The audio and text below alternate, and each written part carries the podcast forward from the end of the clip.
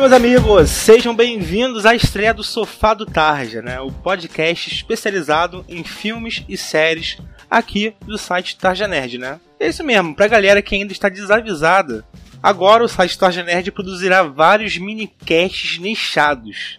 Ou seja, explicando melhor, né? Um podcast sobre filmes e séries, um outro de literatura, que vai englobar livros e quadrinhos, um de games, por aí vai, né? Mas isso tudo ainda mantendo o prato principal aqui, né? O Tarja Cast de forma normal, né? Assim como também o TFC, nosso podcast de futebol e esportes em geral, né?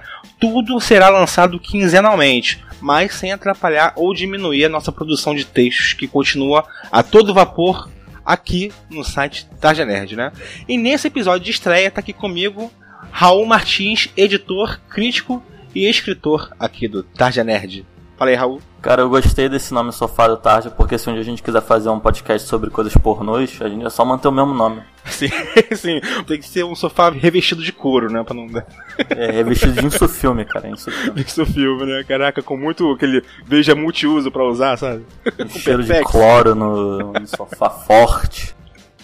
Exatamente. Então vamos trazer aqui no nosso Sofá do Tarja um filme que está concorrendo a várias categorias na premiação do Oscar desse ano, 2018. Inclusive de melhor filme, que é A Forma da Água, né, Raul?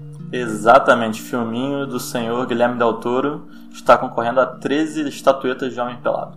Segura aí pra gente começar a falar aí de A Forma da Água.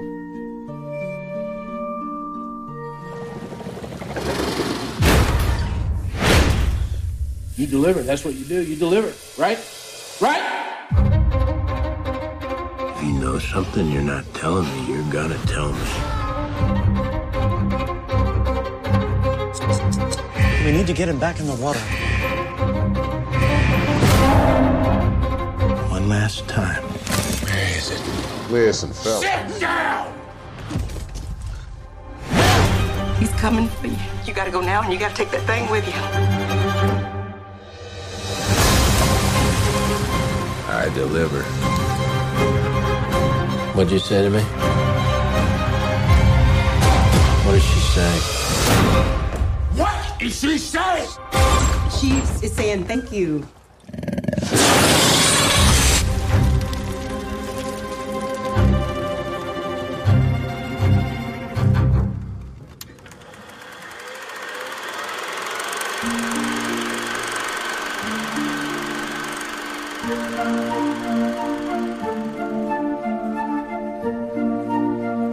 Cara, outro dia eu tava pensando, né? Que todo mundo fala que tem escritor favorito, diretor favorito. Aí eu comecei a pensar assim, cara, eu não sei se eu tenho um diretor preferido. Eu comecei a pensar e tal nos filmes e que eu mais gosto. E cara, eu comecei a perceber, eu comecei a me dar conta que eu acho que o Guilherme Del Toro é o meu diretor preferido. Porque basicamente todos os filmes que ele faz são sobre temas que eu não é que eu gosto, é que eu amo, assim, sabe? O cara, ele parece que ele tem uma conexão comigo, que ele só faz filmes sobre coisas que eu acho o máximo. E quando É, eu vi Forma da Água, cara, essa certeza ficou ainda mais forte. É, A Forma da Água, que é o filme lançado aí, né, em 2018, porém, muitos já acompanharam no Festival do Rio aqui no ano passado, né, 2017. E é um filme aí de que conta a história da é, a menina Elisa Exposito, né, que é uma muda que trabalha, tipo, numa mega corporação do governo lá, sei o que, de Corporação Stranger Things, genérica. Exatamente isso, uma coisa de pesquisa lá, em que ela trabalha lá diariamente dentro de uma rotina que até parece no início ser um pouquinho monótona, né? Tocando no despertador, indo na banheira, né, Raul? Fazendo as coisinhas Mas lá aqui também. todo maneiro. brasileirinho uh, faz. E ela vivendo nessa rotina de ir pra casa, voltar pro trabalho, né? Com seus amigos ali, que a gente mais tarde vai conhecer os dois amigos dela, né? Interpretada pela Octavia Spencer, que é a Zelda, e o outro que é o Gilles, né? Interpretado por Richard Jenkins. Porém, toda essa rotina é modificada quando, dentro dessa mega corporação que é trabalho do governo, o coronel Richard Strickland, interpretado brilhantemente pelo Michael Shannon, chega com uma criatura muito peculiar.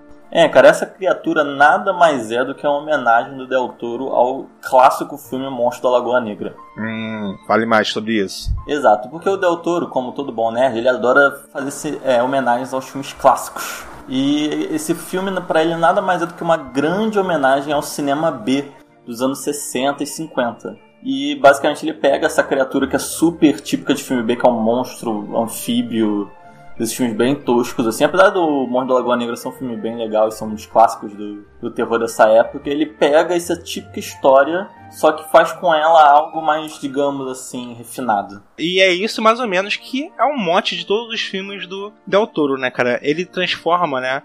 Uma coisa que às vezes é muito bizarra, né? Às vezes é muito exagerada, dentro de um contexto meigo, que é o amor ali, né? Que acaba existindo entre a Elisa e essa criatura, por incrível que pareça, né? Eu vi muita gente comparando com Bela e a Fera. Eu acho que é bem. Sim, é bem na vibe, só que mais dark, né? Uma história de fantasia, né, cara? Com mistério, com um, até um certo suspense, mas nunca deixando a fantasia de lado. E isso é muito identificável no filme com tudo aquilo que acontece, inclusive com a própria paleta de cores do filme, né? Passei ele do verde pro azul, cena após cena, né? Até fiquei, porra, meio daltônico depois desse filme, que é muito verde, cara.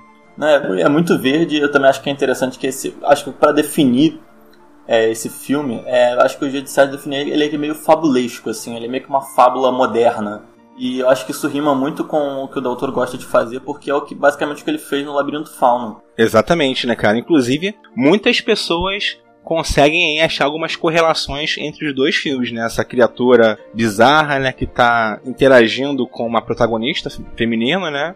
E que vai ter um final super fantasioso, né? Super mágico. É, fantasioso, mágico em aberto, né? Exatamente. É, muita gente aí tá falando do expressionismo alemão sendo homenageado nesse filme aí, né? Que o expressionismo alemão foi aquela. Não só o alemão, né? O expressionismo foi toda uma vertente artística lá no final do século, século XIX.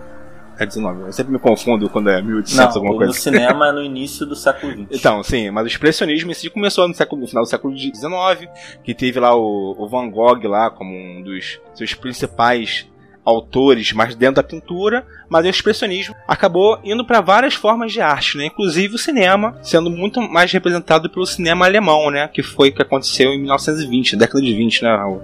Exato, aliás, já, aliás, o que é muito importante falar, olha o super link que a gente vai fazer aqui. Doug Jones, que é o cara que faz o ser da forma da água, ele sempre trabalha com Del Toro, tanto que ele é o fauno do Labirinto do Fauno. E ele vai fazer o próximo filme, a próxima refilmagem do Nosferatu, e ele vai ser o Nosferatu. Que Olha é aí. um grande filme do expressionismo alemão, talvez o maior de todos, que tem texto no Tarja, tá no link.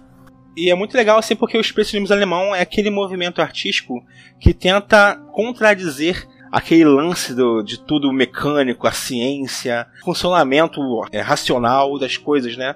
Com uma coisa mais expressionista, uma coisa mais fantasiosa, né? Uma maquiagem que deturpa um pouco a realidade, né? Ou então os próprios efeitos especiais dentro de um filme que deturpam aquela realidade racional que geralmente as coisas têm no nosso mundo de hoje, né? E é justamente isso que a gente vê nesse filme, né, cara? Tem várias cenas que a gente fala assim, caraca, isso é impossível, né? Uma das coisas que eu achei mais bizarras foi aquela cena do banheiro, em que ela só bota uma toalhinha debaixo da porta, né? E o banheiro submerge, né? Não, ou até é, o cara, tipo, tá com o dedo necrosado e, tipo, vida que segue, sabe? Exatamente, né? No final ele dá aquela arrancada que é meio bizarra, né, cara? Mas eu acho que isso é tudo muito caráter da fábula, sabe? O Del Toro constrói de um jeito pra gente não se incomodar com essas coisas. É uma evolução disso tudo, né, cara? Só pra completar a informação, olha, pra galera já ficar aí animadinha. Esse filme do, do Nosferatu, que teoricamente vai sair esse ano, ele vai ser dirigido pelo mesmo cara da bruxa. Olha aí, já fica a expectativa aí que vai ser um terror Tem meio bizarro, né, cara? um. Tem chance de ser um puta filme. Se essa porra sair, né? Porque esses filmes geralmente caem nos buracos de produção infinitos. Mas é isso aí. E já que já tocamos na questão do vilão arrancando o dedo, né, cara? Vamos falar um pouquinho do Michael Shannon, né, representando esse coronel odioso aí, fazendo realmente um vilão daqueles dar raiva, né, cara? Implacável, que de uma hora ou outra vai conseguir descobrir a merda que tá acontecendo com ele e vai querer se vingar. Cara, há muito tempo que eu não vi um vilão assim. desse jeito. É, realmente foi um ótimo vilão. Ele não só é desse tipo, né? Um cara que você sente o perigo, mas é um cara que pratica preconceito com todo mundo, né, cara? É um cara ali que preconceito contra a mulher, contra a deficiente, que a, a, a Lisa é muda, né? Racial também, né? Ele fala assim: ah, você tem irmão? Aí ela fala: não. Ele, ah, mas o seu tipo de gente costuma fazer muito filho. Tipo, é racismo, claro. Aliás, essa é a grande questão do filme: é tipo, todos os protagonistas, digamos assim, do bem, por assim dizer, eles são todos socialmente deslocados, né? Todos eles carregam alguma coisa que são que fazem eles serem pares sociais, que é a grande rima com o homem anfíbio, né, cara? O homem anfíbio é uma representação do que eles são, assim, né? E isso também é muito caracterizado também no personagem do Gilles, né? Que ele é um personagem homossexual que, inclusive, ele é o responsável por dar muitas homenagens metalinguísticas aí pro cinema, né, cara? Ele tá sempre lá inserindo, né, alguma coisa que ele tá assistindo, falando sobre alguma atriz, né, ou alguma dançarina ali do passado, né? Isso também acaba nos colocando naquela realidade ali que se passava, né? Que é, digamos que mais ou menos na década de 50, 60, com a Guerra Fria no auge, e a Guerra Fria é uma coisa que se passa em segundo plano na história, mas que também uma hora ou outra se mostra bem presente, principalmente no doutor que tomava conta da criatura, né? Porém, esse Gires, cara, ele é um personagem homossexual e é muito interessante o que acontece com ele, que ele, ele é um cara que tá paquerando um outro homem num barzinho, não é barzinho, é o que ali? Cara, é meio que um McDonald's de torta, assim, tipo uma franquia de torta. Isso, as tortas de limão lá que ele adorava. Não, e aí quando... tá, ele odiava a torta de limão, ele só comprava por causa do cara. Pra ter um Ah, verdade, verdade, verdade, E cara, eu, eu, eu gostei tanto desse personagem, mas tanto, tanto, eu gostei tanto dessa história, da forma que ela é contada, que tipo, se o filme fosse só sobre isso, cara, eu já acharia o máximo. E o seguinte, o cara que ele tá ali objetivando, que tá flertando, o cara que vai cometer, digamos, preconceito com ele, né, mais pra frente, né? E uma coisa que é também super interessante nesse filme, Raul, que causou até uma certa discussão, que é o final dele, né? O final do filme. Que é aquele final em que. Desculpe o spoiler aí, se você já não viu o filme. Se chegou até aqui já tomou spoiler pra caramba, né? Mas aqui é um ultra hiper spoiler, né? Acontece que o vilão, né? O Michael Shannon, o coronel, ele chega lá e mata a criatura e mata a Elisa. Exposito, como diz o Raul. Tipo assim, ele dá a vitória como, como completa, né? Porém, acontecem coisas logo após esses eventos que fogem ainda mais da suposta realidade que existe naquele filme, né? Cara, não, porque aí depois eu achei isso, nossa, que final bizarro, que né, louco e tal, nada a ver. Só que aí depois eu parei pra pensar um pouco sobre o filme e tal, e cara, eu acho que dá pra, digamos, formar uma teoria bem explicável com, com pistas que foram deixadas ao longo da história. Vamos lá, qual teoria? Já dê sua tese aí. Porque é o seguinte, não sei se vou estar dentro aí contribuindo com a sua teoria. Eu vou falar aqui. É, foi sempre deixado no filme que ele é uma criatura que é considerado um deus, né, na Amazônia onde ele vive, né? Nós temos algumas mostras dos poderes dele quando ele faz voltar a crescer o cabelo do Gilles, né? Mostrando que ele tem realmente poderes, capacidades além do normal, né? Então, basicamente, não, não é mística. É que tá, ele tem um poder de regeneração celular. Hum, regeneração celular? Exato, é um poder, não é magia, é tecnologia.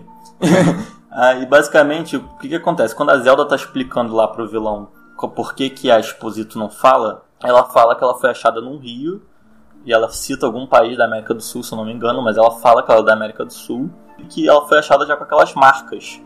E já corpo. pareciam guerras, né? Desde o começo. Exato. Então, cara, eu fiquei pensando, cara, essa garota, ela era um híbrido, híbrido desse, desse ser com humano. E ela nasceu alguma aberração, a mãe se livrou, alguma coisa assim. E tudo que o bicho fez, na verdade, foi regenerar as células que estavam ali adormecidas que ela já tinha das, das guerras, entendeu? Não, não só isso, como também dar novamente a vida a ela, né? Sim, sim, obviamente. Mas aí ela não esperaria debaixo d'água, mas entende? Ela já era meio híbrido daquele ser Entendi. com uma... Então, ela é como se fosse uma filha dela com ele se ela não tivesse morrido, teoricamente. Geneticamente falando sim, não literalmente. Sim, é. E isso explica ela não falar, porque um ser que vive debaixo d'água não fala. Então se explica ela não falar e não ser surda. Porque geralmente as duas coisas estão conectadas, né, cara? Geralmente, na verdade, geralmente é o contrário. Geralmente é mais comum você achar pessoas surdas que conseguem falar mas falam mal porque não tem a noção do que elas estão falando direito e tal e tudo mais. Mas é muito difícil você ter alguém que não fala nada, porque, cara, só se você tiver um problema muito absurdo nas cordas vocais, não ter corda vocal e tal. Mas isso faz muito mais sentido ela não falar, mas ouvir normalmente. E no fim desse filme nós somos brindados com essa cena, né, mágica dos dois se beijando, né? Naquela fotografia lindíssima que é a capa do pôster, né, desse filme. A forma da água de ben... Benício Del Toro de pegar a mania do Bruno. do Guillermo Del Toro. Cara, eu já falei muito o contrário. Já falei muito Benício Del Toro. É, é, é mais legal você falar Benício, né? Benício Del Toro. É, porque ele é mais gato, né? É um filme que nós gostamos muito, estará disputando aí o Oscar né, como melhor filme. Pra mim ainda não é o favorito. Cara, é um filme que eu gostei muito, mas assim, fala com várias coisas que eu acho o máximo, que eu gosto, mas levando em conta o Oscar e levando em conta também a qualidade mesmo de outros filmes, eu acho que ele não vai ganhar, pelo menos o melhor filme não vai ganhar. Ele vai ganhar, eu acho, todos aqueles prêmios técnicos, sabe? Sim, também concordo contigo, porque é um filme que teve bastante design de produção ali, né? Foi uma coisa bem legal. Os próprios tons de verde e azul, né, que tem no filme, é uma coisa Ele tá que. concorrendo, por exemplo, a 13 Oscars. Eu acho que ele vai ganhar bastante até, mas esses, digamos, de graudões, assim, os principais eu acho que talvez não vai rolar, não. Mas eu não duvidaria se, se ele ganhasse de melhor diretor. Eu não duvidaria se ele ganhasse de melhor diretor. Ah, sim, é minha torcida também. Eu acho que pelo menos isso. Que já um Del Toro seja premiado aí, né? Porém, meu favorito para ganhar o prêmio de melhor filme é o Três Anúncios para o Crime, que será alvo, né? Mais pra frente, de um sofá do Tarja aqui, pra gente dissecar esse filme, que é um grande filme também. Exato, um grande filme. Talvez eu acho que vai ser o que vai ganhar, mas. Eu também, se do Forma da Água ganhasse, não ia ser injusto, não. Há muito tempo que a gente não tinha um Oscar assim, que realmente os filmes de Oscar, digamos, esse típico filme de Oscar, são realmente muito maneiros, sabe?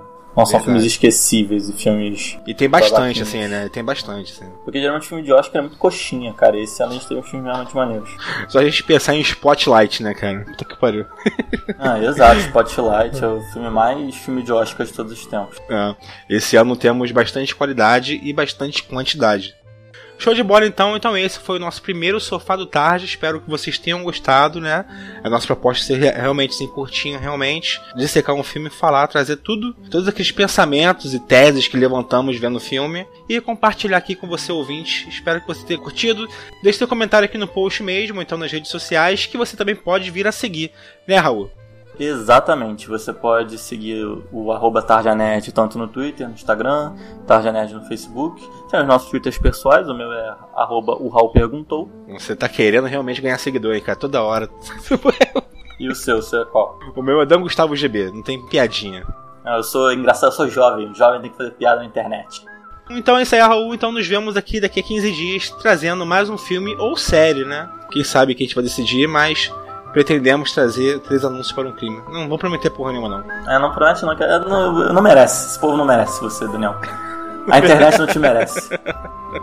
Fiquei feliz agora depois de escutar isso. Show de bola então, galera. Raul, um abraço, valeu ouvinte. Beijo na bunda, tchau, tchau. Até a próxima.